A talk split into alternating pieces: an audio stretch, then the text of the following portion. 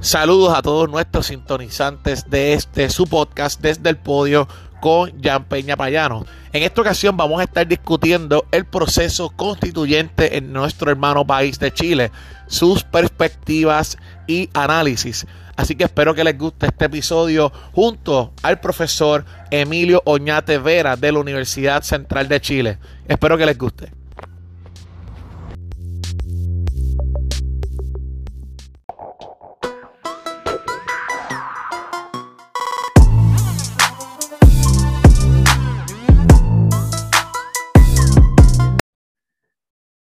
Saludos a todos nuestros radioescuchas de este su podcast desde el podio con Jan Peña Payán. En esta ocasión estoy más que honrado de tener como invitado a un profesor, amigo y también tengo que hacer la aclaración, competimos en un torneo latinoamericano de debate, él era capitán de la Universidad Central de Chile, a quien tenemos a grandes amigos, al licenciado Pablo Toribio en Chile, licenciado Lorenzo Bascuñán, que ahora es aspirante allá también en la política chilena. Pues sin más preámbulos, eh, recibamos a el profesor y licenciado Emilio Oñate Vera. ¿Cómo está, profesor? Hola, Jan. Muy bien. Muchas gracias por la invitación. Saludos también a los auditores de Puerto Rico, un gran país. Tengo eh, muy bonitos recuerdos de Puerto Rico. Hace, hace, varios años que no voy, pero he estado un par de veces allá y, bueno, un saludo a, todas y todos y muchas gracias por la invitación, Jan.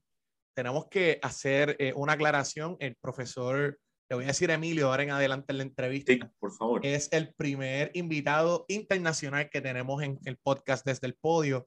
Y esto surge, ¿verdad? Por una inquietud que varias eh, personas nos habían estado escribiendo respecto a hablar, ¿verdad? Y conocer un poco más de este proceso, eh, ¿verdad? De desarrollo constitucional, estos cambios fundamentales que ha tenido Chile eh, recientemente. Pero antes de adentrarnos en ello, quiero hablar un poco del profesor el profesor eh, y amigo Emilio Oñate Vera es abogado, eh, tiene eh, dentro de su preparación y formación académica un magíster en gerencia y políticas públicas de la Universidad Adolfo Ibáñez.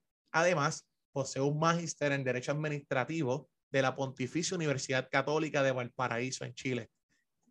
Cuenta también con un postítulo en Derecho y Política Contemporánea de la Universidad de Lleida. Además de eso, es director del Instituto Chileno de Derecho Administrativo y presidente del Centro de Estudios Pedro Aguirre Cerda. Eh, tan reciente como en 2016, el profesor Emilio Oñate Vera eh, fue electo decano de la Facultad de Derecho y Humanidades de la Universidad Central de Chile. Eh, tan reciente como en noviembre y diciembre del 2019, integró la mesa técnica para la reforma constitucional que definió el itinerario para una nueva constitución en Chile. Eh, entre el año 2002 y 2006 también fue secretario regional ministerial de Transportes y Telecomunicaciones de la región de Valparaíso y luego fue secretario ejecutivo. Ha sido profesor invitado en la Universidad Nacional de Panamá, donde impartió la cátedra de jurisdicción de cuentas de derecho en el derecho comparado, en el magister de derecho público y jurisdicción de cuentas. También ha sido profesor invitado en el máster de derecho público y Economía Política en la Universidad de Lleida, España. Con esa introducción, yo creo que eh, la preparación habla por sí sola y su experiencia. Profesor, en apretada síntesis y con ninguna limitación de tiempo. Primera pregunta que le quisiera hacer. ¿Por qué Chile se vio, ¿verdad? se vio motivado como sociedad hacer los cambios que se le hicieron a la constitución recientemente? Si nos puede dar el trasfondo, ¿verdad? Mucho mejor. Sí, mira, Jan, yo, yo creo que, eh, a ver, para, para, poner un poco en contexto a los, a los auditores, ¿no? A quienes nos están escuchando. Eh, Chile es un país que ha tenido en los últimos 30, 35 años importantes avances en el desarrollo económico y en la estabilidad política o institucional post dictadura del gobierno militar, no del gobierno de Augusto Pinochet es un país que eh, disminuyó ostensiblemente la pobreza extrema, ¿no? Pasamos de una pobreza eh, cercana al 50% en Chile a tener menos de dos dígitos de pobreza en los últimos 30 años. Em, fuimos un país que eh, generó un ingreso per cápita al año 2019 em, por sobre los 25 mil dólares, ¿no? un ingreso per cápita muy por sobre el promedio de Latinoamérica. ¿no? muy similar incluso a algunos países de Europa del Este. ¿no? Em, es un país que incrementó su cobertura en educación superior, por ejemplo, de manera muy ostensible. Si en Chile hay que pensar que Chile es un país de 19 millones de habitantes, y si, por ejemplo, a finales de la década de los 80 o, principios de la década de los 90 en Chile teníamos 300.000 jóvenes que estudiaban en la educación superior, bueno, eh, hoy día estudia más de un millón y medio de, jóvenes en la educación superior en Chile. Por lo tanto, ha tenido un desarrollo em, económico, ¿no? un desarrollo em, em, en, distintos ámbitos, una estabilidad institucional muy importante. Pero hay un elemento que Chile no ha sido capaz de resolver y que tiene que ver con los niveles de desigualdad, ¿no? Chile es uno de los países probablemente latinoamericanos con México más desiguales eh, eh, de América, ¿no? Y probablemente uno de los más desiguales en el mundo. Eh, para que ustedes se hagan una, una idea, ¿no? en Chile, las diferencias de renta o de remuneración son muy, muy importantes y hay un grupo pequeño de la población, ¿no? reducido de la población, inferior al 30% de la fuerza laboral, claro, que recibe o que tiene una remuneración, un salario mensual, eh, claro, propio de los países del primer mundo. Pero hay un 70% de la fuerza laboral en Chile, y tal vez un poco más, ¿no? que eh, tiene una remuneración muy por debajo, muy por debajo eh, de aquello, ¿no? Y cuando digo eso, estoy hablando de una, eh, remuneración eh, del orden de los 500 eh, a 600 dólares mensuales, ¿no? menos incluso que eso, por, de alguna forma, y eso se concentra en el 70% o más de la fuerza laboral. Entonces, los niveles de desigualdad de, alguna forma generaron una olla a presión, no sé si se entiende la expresión, ¿no? una olla a presión Qué bueno que tuvo un, punto culmine, diría yo, en octubre del año 2019, con manifestaciones sociales que apuntaban precisamente a esto, creo yo, a los niveles de desigualdad que existen en la sociedad chilena. Alguien me podrá decir, bueno, pero esto es muy propio de Latinoamérica y, Chile era un país excepcional en términos de desarrollo económico y estabilidad institucional. Y, yo coincido con eso, pero los niveles de desigualdad eran muy altos. Em, usted que, piensen ustedes que cuando yo hablo de este crecimiento económico, este desarrollo económico, esto se concentra en porcentajes muy pequeños de la población, ¿no? Y claro, si uno, y, eso está traducido, por ejemplo, en, cómo están distribuidas la planificación urbana de nuestras ciudades, o sea, si tú vives en un determinado sector en Santiago de Chile, bueno, eh, eh, tienes un estándar de vida mucho más alto que, el que, quienes viven en la periferia, que es la gran mayoría. Y esa, esa, eso también ocurre en regiones o en provincias. Hay muchos niveles de desigualdad. Y yo creo que eso fue lo que generó lo que nosotros en Chile denominamos el estallido social, ¿no? Estallido social que se produce en octubre del año 2019. Fíjate, Jan, yo estaba en Colombia para el estallido social, me acuerdo, estaba en una actividad académica eh, invitado por, por, por unas universidades y tuve que cambiar la agenda porque me preguntaron, bueno, ¿por qué había ocurrido esto en Chile? ¿no? Si Chile desde Colombia se veía como un ejemplo de desarrollo económico, de estabilidad institucional. Y tuve que explicar más o menos esto, ¿no? Esto que dice relación con los niveles de desigualdad, ¿no? Eh, eh, la posibilidad, claro, Chile tiene, un, por ejemplo, una posibilidad de acceder al crédito, al crédito hipotecario, al crédito automotriz, muy importante, pero claro, pero eso supone un endeudamiento de las personas de por vida. Eh, entonces hay, hay un sistema financiero robusto, pero que trae un costo para las ciudadanas y los ciudadanos y para las familias, que es un costo muy grande. Entonces, eh, esto de alguna forma fue, fue em, permeando a la sociedad chilena y se produjo este estallido social. Y este estallido social, creo yo, de octubre del 2019, fue efectivamente la antesala del proceso constituyente, porque al final del día, ¿qué es lo que hacen las constituciones, Jan? Lo que hacen las constituciones es fijar las reglas del juego democrático, pero establecer también el funcionamiento de las organizaciones eh, eh, públicas y privadas, cómo interactúa el ciudadano con la institucionalidad pública y, desde luego respetando derechos fundamentales. Entonces, todo ese malestar, este estallido social, se concretizó, se expresó en la necesidad de cambiar la constitución. Una constitución, además, surgida en un periodo dictatorial, que, si bien es cierto, tuvo reformas, y la constitución del 80 tuvo, ha tenido muchas reformas, la constitución de 1980 en Chile ha tenido muchas reformas, hay una cuestión en su génesis que no se ha modificado.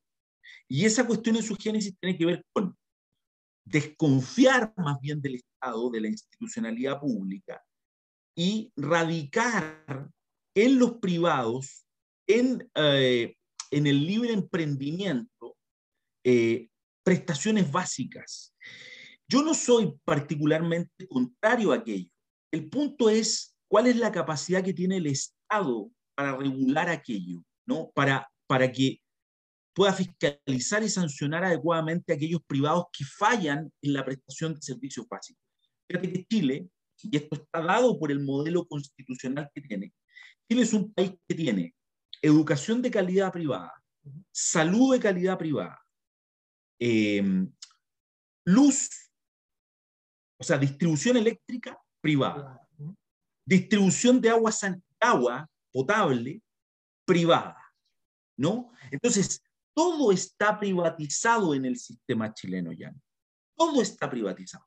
Y las facultades que tiene, el, las facultades que eventualmente puede tener el, el Estado para regular o para controlar o para fiscalizar aquellos privados que fallan en el otorgamiento de esas prestaciones básicas son exiguas, son menores, ¿no? Entonces finalmente terminan las empresas, ¿qué es lo que terminan haciendo? Pagando las multas.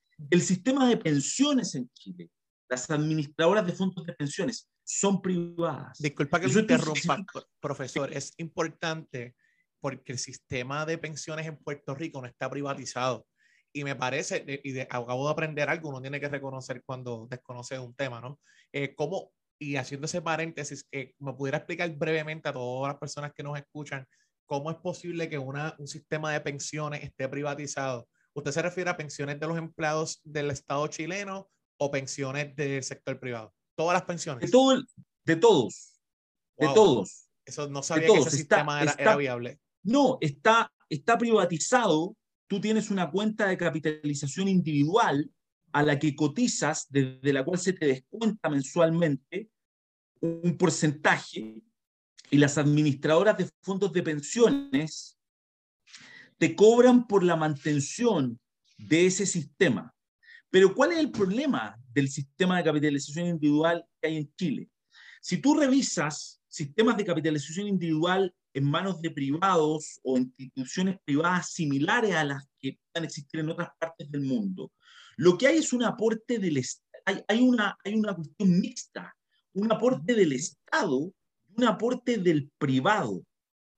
Y por ejemplo, si tú ganabas 100 en tu vida laboral, lo lógico es que tú como pensionado recibas 70.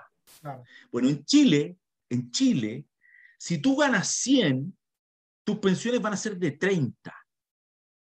Y ese sistema es un sistema que ha sido parte de la crisis chilena, que fue el antecedente del proceso constitucional chileno, ¿no?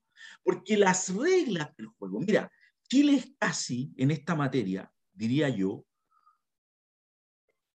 un arquetipo de privatización en las prestaciones básicas.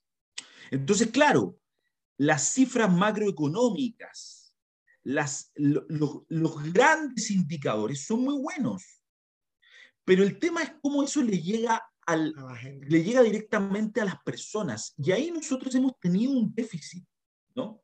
Desde luego, desde luego, eh, eh, se ha generado un orden institucional, ha, habido desarrollo económico, crecimiento económico, pero los niveles de desigualdad ya no han disminuido en Chile. No, no, se ha, no se ha cortado la brecha. Yo soy muy partidario del desarrollo que ha tenido el país en los últimos 30 años, en un, en un sinnúmero de, de materias, en infraestructura, en puertos, en, eh, en desarrollo de capital humano avanzado, en un montón de materias.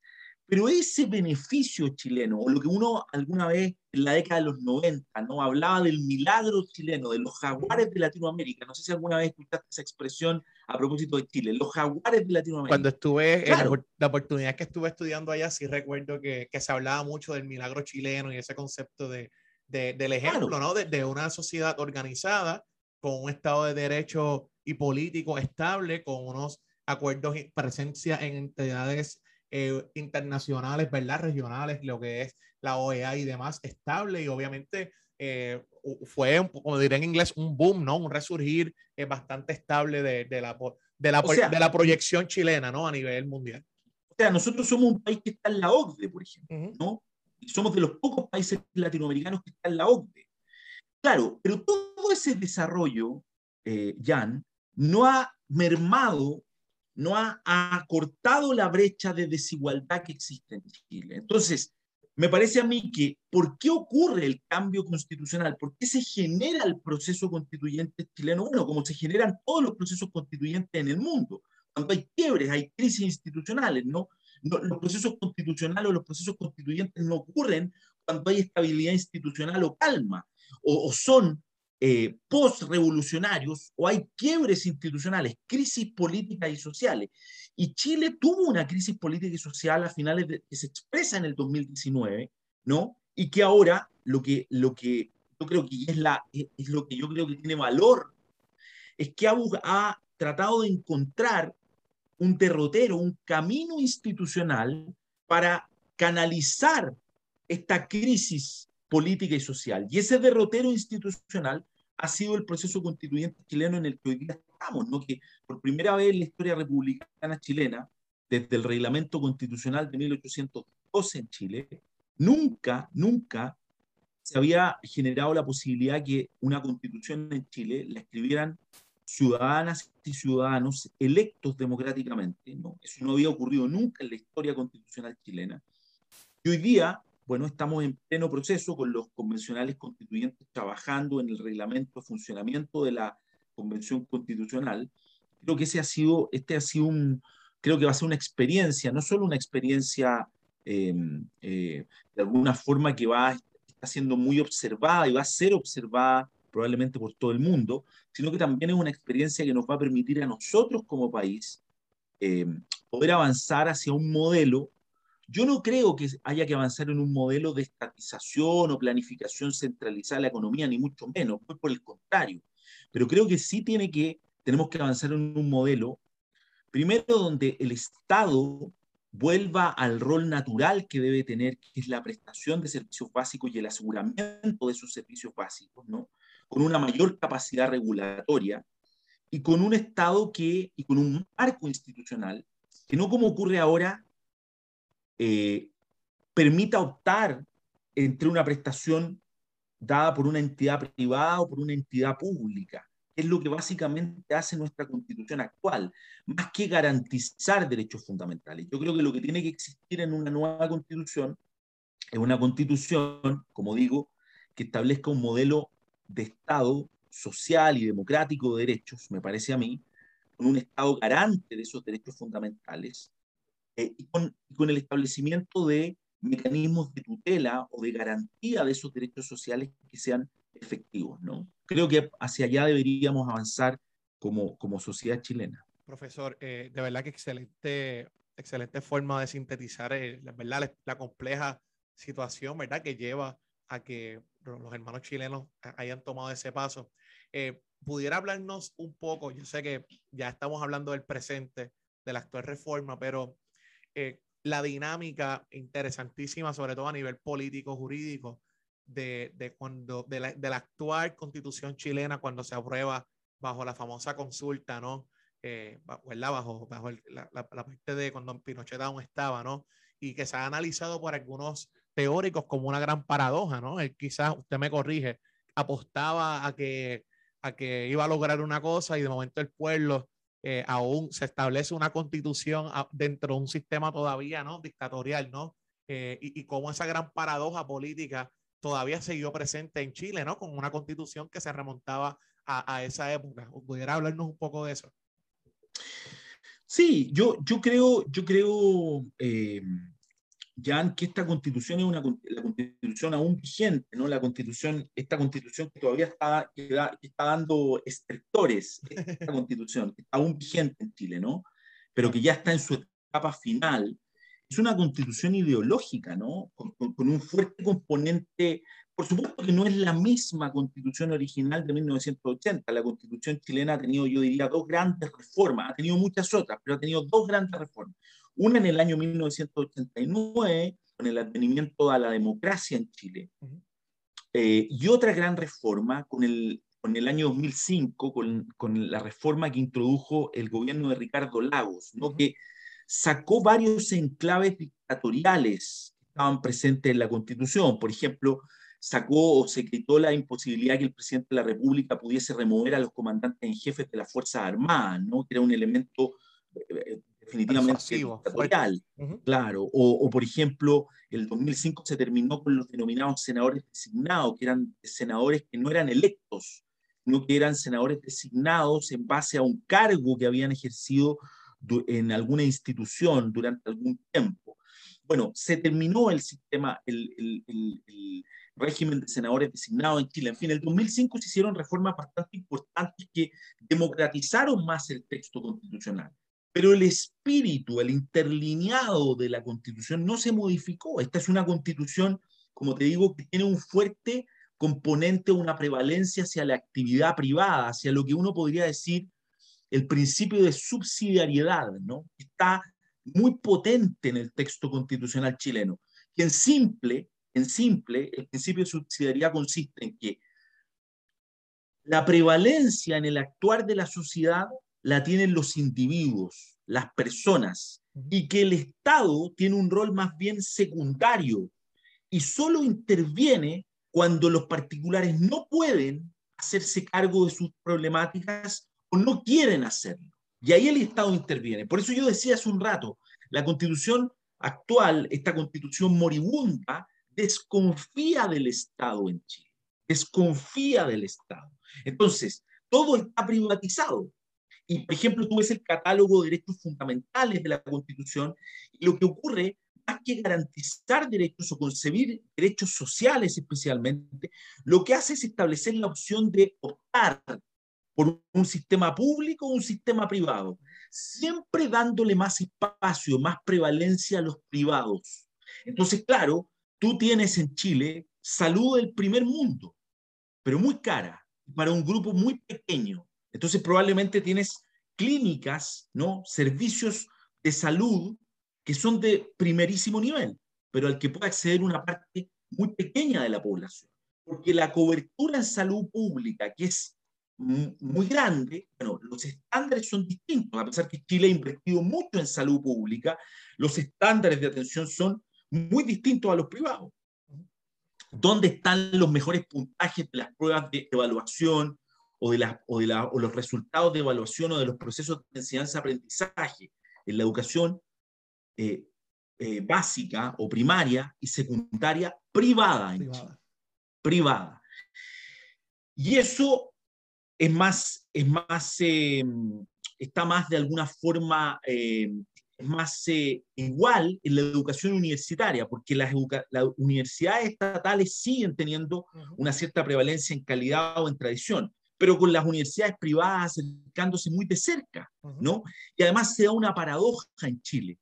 ¿Quiénes terminan accediendo a las universidades estatales? Los estudiantes que vienen, los estudiantes que vienen de los colegios privados. Disculpa que le interrumpa, profesor. Lo que ocurre es que no se sorprenda, pero no sé si sabía este dato en Puerto Rico y hay una, se ha investigado y hay una dinámica bien similar en que la Universidad del Estado, obviamente, siempre ha sido recipiente de estudiantes de todas eh, estratas sociales, pero ha habido un, un, un, marcado aumento y mucha presencia de que quienes pueden, quienes usualmente logran estar ahí son personas con una formación secundaria, intermediaria y primaria del sector privado. Es más allá de si los padres tienen el capital o no, pues obviamente hay una tendencia que los padres con mucho esfuerzo eh, pues tratan de que sus hijos obtengan esa educación primaria porque la educación pública en grados primarios, secundarios, no, no es de la misma calidad. y entonces pues con ese esfuerzo logran entrar a la universidad del Estado, que es la pública, que usualmente pues tiende a ser sin contar que obviamente no sé en el caso de Chile, no recuerdo, la educación pública, pues obviamente aquí hay unas, unas ayudas por parte del gobierno de Estados Unidos. Yo no, recuerdo, pero no sé si en Chile el Estado da algún tipo de, de ayuda financiamiento para poder costear la, la educación pública y privada. No, no recuerdo esa, esa información. O sea, Chile tiene desde el gobierno de la, desde el segundo gobierno de Michelle Bachelet la posibilidad de establecer gratuidad en la educación universitaria bajo el cumplimiento de ciertos estándares de las familias de los que quienes llegan a las universidades estatales, en su gran mayoría vienen de los mejores colegios privados de Chile, ¿no? Porque tienen mejores puntajes y porque las universidades estatales exigen mayores puntajes. Entonces, al final del día, lo que termina ocurriendo es que la elite se empieza a reproducir, no hay, eh, eh, ¿cómo se llama?, espacios para la movilidad social, o los espacios de movilidad social en Chile se han ido reduciendo. Entonces, tienes personas que estudian en los mismos colegios, que acceden a las mismas universidades, que viven en los mismos barrios, y eso evidentemente termina siendo crisis, ¿no? ¿Y, qué ocurre con eso? Que, bueno, hay un diseño institucional que se quiso cambiar. Entonces, cuando ocurre el estallido social, se conforman las distintas fuerzas políticas del país a propósito del estallido social, reaccionan y deciden avanzar en la generación de una nueva constitución. Una cuestión bien histórica, porque los partidos conservadores de la derecha chilena, proclives a lo que fue el régimen de gobierno, el régimen militar, la dictadura militar, se abren por primera vez a generar una nueva constitución a propósito del estallido social chileno. Estamos hablando de más de un millón de personas en la calle ya, ¿no? Por varios días, por varios días. Bueno, eso impacta en la clase política. La clase política decide firmar un acuerdo el 15 de noviembre del año 2019, que es el Acuerdo por la Paz y la Nueva Constitución, que lo firman las distintas fuerzas políticas de Chile. Ese acuerdo por la paz y la nueva constitución del 15 de noviembre decide conformar una mesa técnica con los representantes de las distintas fuerzas políticas. ¿Para qué? Para reformar la constitución actualmente vigente, el capítulo 15 de la constitución, y abrir un espacio para que en esa reforma se pueda generar un procedimiento para la generación de una nueva constitución. Yo tuve el honor de participar en esa mesa técnica de reforma a la Constitución que definió este itinerario. Entonces, en esa reforma establecimos que iba a haber una instancia que se iba a llamar Convención Constitucional.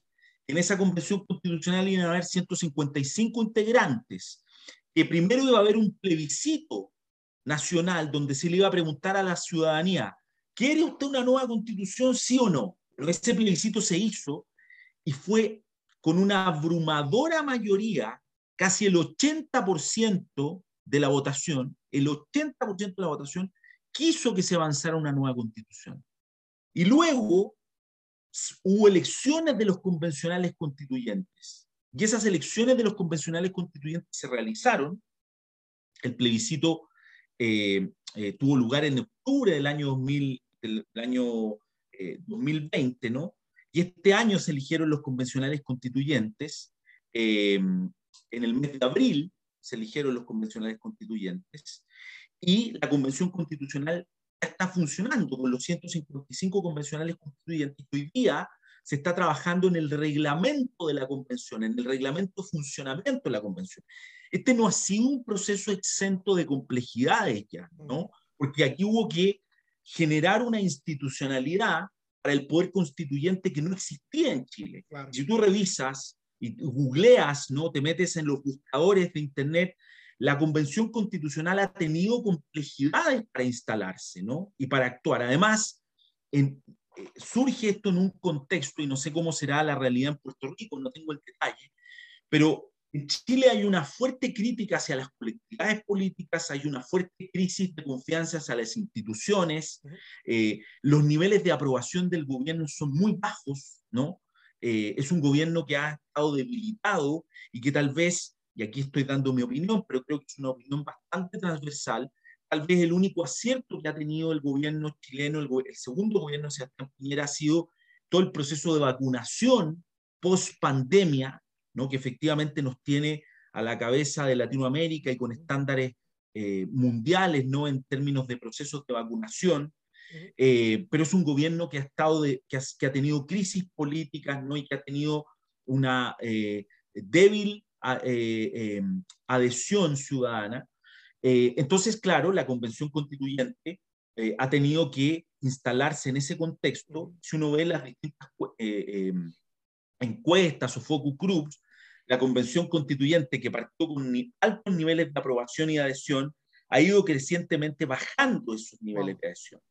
Y eso, además, sumado a que muchos convencionales constituyentes que aparecían como los renovadores de la política, como los, los arlequiles. La, panacea, lo más grande. Los, los adalid de, bueno, de, de, la transparencia y la probidad, bueno, se han ido viendo involucrados en cuestiones que son incluso peores que los que provenían de la política tradicional.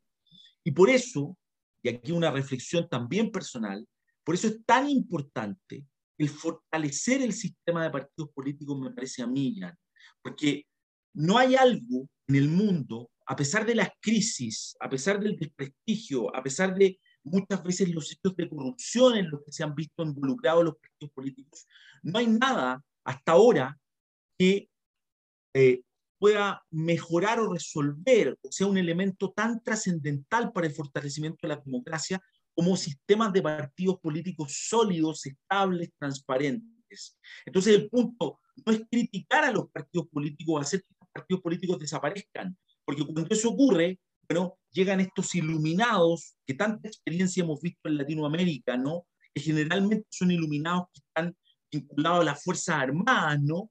Y coartan libertades, eh, instalan regímenes totalitarios o antidemocráticos, ¿no? Y bueno, y tenemos experiencias como muchas otras hemos tenido en Latinoamérica. Por eso es que hay que fortalecer el régimen de partidos políticos, cambiar a quienes están hoy día haciendo política, pero no debilitar la institución de los partidos políticos.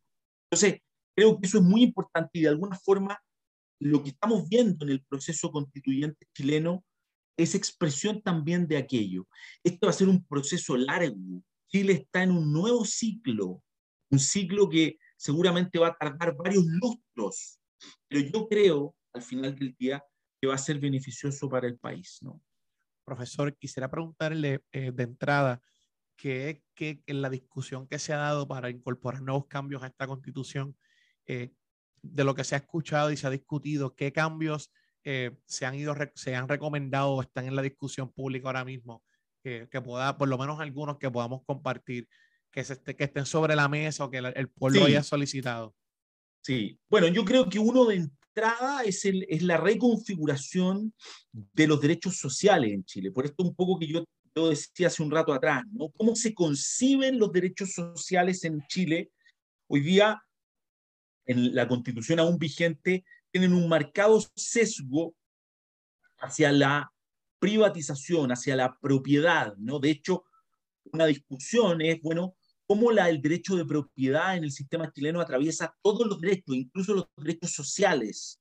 Entonces, yo creo que va a haber una reconfiguración de los derechos sociales. Hay derechos además que no están declarados en la constitución chilena, el derecho a la vivienda, el derecho, la reconfiguración de esos derechos no, no es clara. Ahora, yo no soy de los que creen que tengamos que tener una, un catálogo de derechos fundamentales como la constitución venezolana o la constitución cubana o la constitución eh, ecuatoriana. ¿no? No, no soy de aquello. Yo creo que nosotros debiéramos tener una constitución similar a cómo ha sido la historia constitucional en Chile, ¿no? una constitución más bien liviana que le dé posibilidades a los gobernantes, al sistema político, de, formular e implementar políticas públicas, pero con un rayado de cancha claro, ¿no? con una delimitación clara. Entonces creo que la discusión sobre los derechos fundamentales va a ser clave. En mi opinión, eh, es clave también la discusión sobre el modelo de Estado, la, forma de Estado, la forma de gobierno. Eh, esta sala de máquinas de la que habla Garcarela, ¿no? un, connotado constitucionalista argentino, eh, eh, creo que es clave, ¿no? Porque en el fondo Chile tiene un, un, sistema de gobierno, un régimen de gobierno presidencialista muy exacerbado, muy exacerbado. El presidente de la República concentra muchísimo poder y una discusión que ha estado en la academia y entre los expertos cómo avanzar hacia un régimen semipresidencial, por ejemplo, que delimite eh, o que distinga entre las funciones de eh, gobierno y las funciones eh, de Estado, ¿no? Y que le dé una, un, un, papel un poquito más prevalente al Congreso Nacional, ¿no? Y que el Congreso no se limite simplemente a aprobar o rechazar las leyes que envía el Ejecutivo, sino que tenga una participación más activa la función gubernamental y en la formulación y diseño de políticas públicas. Yo creo que el modelo de Estado, como decía, el modelo de Estado también es otra discusión. Creo que hay que avanzar hacia un modelo de Estado social y democrático de derecho, no para que el Estado entre directamente a nuestras casas, sino que para que sea capaz de garantizar derechos sociales, ¿no? Y en eso estoy pensando más bien en, modelos de Estado eh, eh, propios de Europa continental, ¿no? O, modelos de Estado más socialdemócratas, que me parece que es lo que la sociedad chilena está demandando, y que pueden dar una respuesta más eficiente a las crecientes demandas sociales, ¿no? Entonces creo que modelo de Estado, forma de gobierno, derechos sociales, ¿no? Son parte muy importante de la discusión eh, que va a tener eh, el proceso constituyente chileno. Profesor, quisiera preguntarle también, porque usted, eh, y ya para ir cerrándose, que tiene otros compromisos, por esta pregunta tengo que hacérsela, es, eh, usted nos explica ah, en el podcast que eh, Chile, pues la, parte constitucional que sigue vigente, ¿no? Ahí se inclinó mucho a la parte privada, ¿no? Y que el Estado, los ciudadanos, pues obviamente por la naturaleza de esas dinámicas políticas que ocurrieron, pues no, no simpatizan mucho con el Estado y el Estado no tiene un rol tan activo por la propia estructura de su constitución. Sin embargo, hoy día en muchos otros países y diría también en Puerto Rico, se está promoviendo eh, contrario a lo que Chile quiere salir, que es la parte de, ahora se quiere que haya más intervención del sector privado, que todo esté privatizado y que el Estado intervenga lo menos posible, pero tenemos un ejemplo en el caso de Chile que ya experimentó eso, ¿verdad? Y, y que usted recomendaría, porque parecen que, que vamos ambos, ustedes saliendo después de esa experiencia de tantos años, diciendo, mira, la constitución garantizaba esto, el Estado no intervenía, el sector privado, tenemos privatizadas hasta las pensiones públicas, el servicio de agua, todos los servicios sociales, ¿verdad? Que se garantizan de cierto modo en, en su carta de derechos, pero Puerto Rico y otras jurisdicciones se mueven a todo lo contrario. Y, ¿verdad? Yo creo que el, el ser humano y la historia, eh, como el ser humano repite conductas, por eso es que se repiten eventos, ¿no? Al igual que las sociedades. ¿Cómo es posible que ustedes, queriendo salir de eso, hayan otras, otros países del mundo que quieran adentrarse a lo que ya ustedes tuvieron por experiencia? A ver, yo diría que, yo diría que bueno, eh, es muy interesante la pregunta, Jan. Eh, yo diría que lo que ocurre es que nosotros tuvimos un... Mira, yo soy muy partidario del libre emprendimiento y de la actividad privada también, ¿no? ¿no? Probablemente soy soy de quienes en Chile podríamos ser catalogados en el contexto actual tildados de amarillos. ¿no? no sé si me explico con la expresión, ¿no?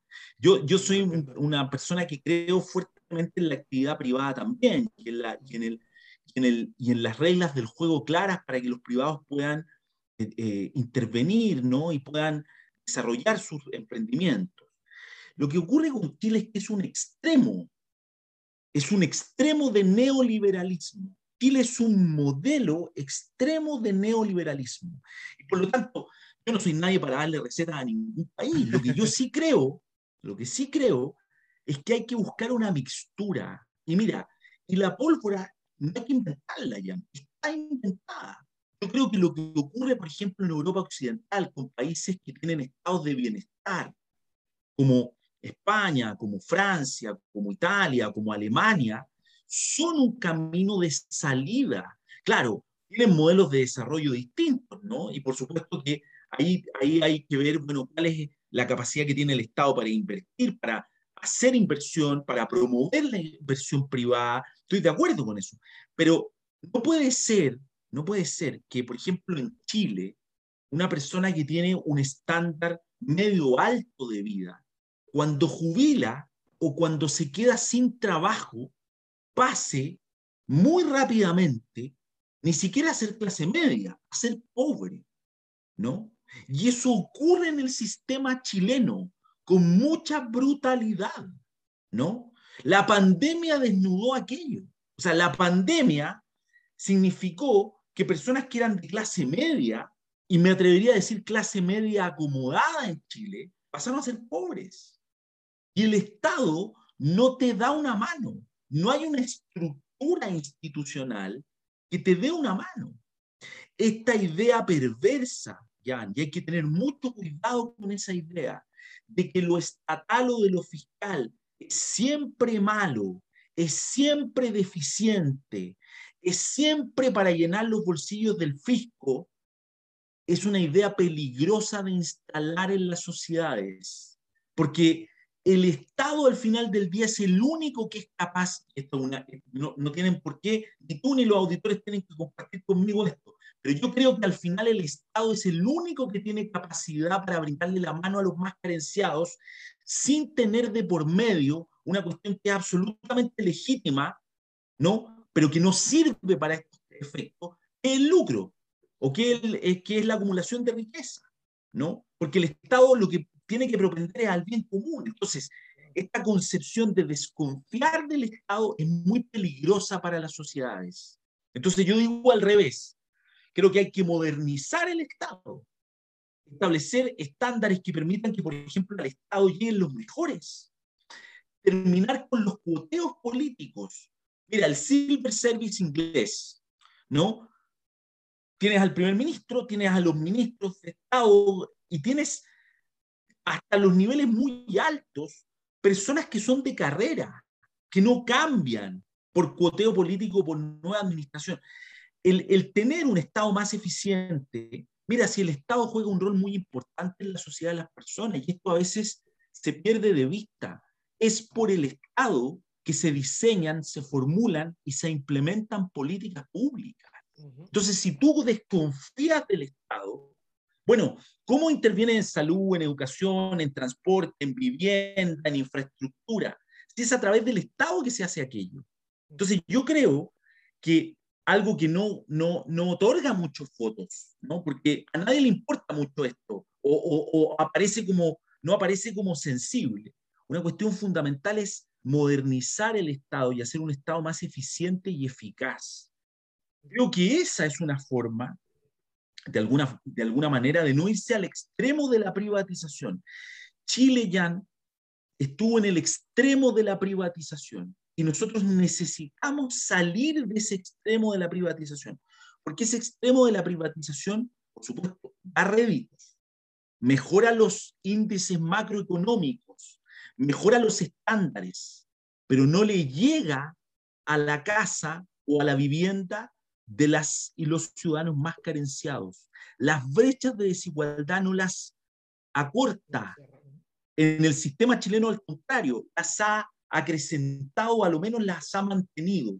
Entonces, mi, mi sugerencia, mi humilde sugerencia, es que yo creo que hay que eh, revisar modelos que sean más mixtos, ¿no? Modelos que sean que permitan reglas del juego claras para los inversionistas, para los privados, pero que le otorguen capacidad, musculatura al Estado para fiscalizar y controlar y para asegurar prestaciones básicas, para asegurar prestaciones básicas.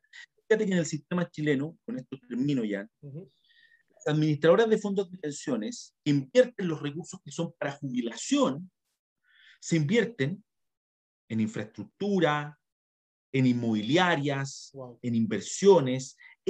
o sea, los recursos de las administradoras de fondos de pensiones que son nuestros es para hacer tienen mucho, tienen mucho que ver con la estabilidad económica y con el desarrollo económico que ha tenido Chile. Entonces alguien puede decir, pero eso está fantástico. Claro, el problema es que esos son recursos para pensionarse. Claro. No, no para incrementar la fortaleza del sistema macroeconómico, ¿no? Entonces ahí tenemos un problema y por eso es que las pensiones son malas en Chile, porque nosotros tenemos malas pensiones. Wow, ¿Mm? profesor, de verdad que eh, es muy interesante esta discusión. de verdad que le tengo que agradecer, además de por la invitación, la aceptó con mucha rapidez, eh, siempre por su disponibilidad y sin duda alguna por la capacidad de saber comunicar un tema tan interesante, tan complejo a la misma vez, pero de una forma clara y concisa. Eh, una vez más, este es su foro, siempre que quiera hablar de otro tema o cualquier otra sugerencia que nos tenga, sabe que está más que invitado, lo coordinamos de una vez. Y una vez más, gracias. Y no sé si tiene alguna idea o pensamiento final que quiera dejar en el episodio. No, agradecerte ya la invitación. Siempre me parece interesante conversar con sobre estos temas. Tengo los mejores recuerdos de esta, competencia de debate iberoamericano internacional en la que nos conocimos. ¿no? Eh, agradecerte la invitación. Creo que, creo que los invito a seguir el proceso chileno. Creo que es un proceso interesante que puede, puede dar luces o puede eh, servir de, comparación respecto a lo que está pasando en otros países latinoamericanos, ¿no? Eh, eh, y del cual nosotros también como chilenos vamos a sacar aprendizajes que yo creo que van a ser muy relevantes. A pesar de las complejidades, yo soy optimista, ¿no? Eh, y creo que en Latinoamérica y en los países de la región, la respuesta siempre va a estar dada por la democracia, por, la, por el entregarle más espacios de participación y poder a los ciudadanos. Las élites políticas, académicas, económicas desconfían de aquello. Pero yo creo que en la medida que establecemos reglas del juego claras en los sistemas democráticos y le damos participación a la ciudadanía, bueno, vamos a ir fortaleciendo la democracia y al final del día vamos a tener mejores países. Así que muchas gracias por la invitación, Jan, y, por supuesto estoy a tu disposición para una próxima conversación. Bueno, eh, no se diga más, eh, con nosotros en este episodio estuvo el profesor y amigo Emilio Iñate Vera, profesor eh, de la Universidad Central de Chile, gran amigo. Espero que todos hayan disfrutado de este episodio en el que estuvimos discutiendo el proceso ¿no? de reforma constitucional de Chile, sus perspectivas y complejidades. Así que una vez más, gracias a todos por el apoyo. Que tengan excelente día.